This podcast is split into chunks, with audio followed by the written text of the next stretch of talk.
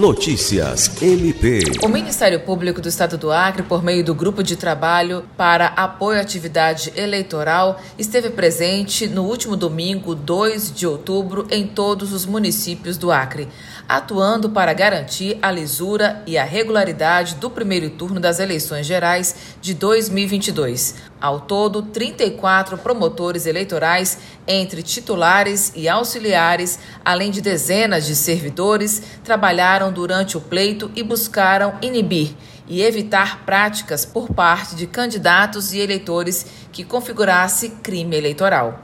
Alice Regina, para a Agência de Notícias do Ministério Público do Estado do Acre.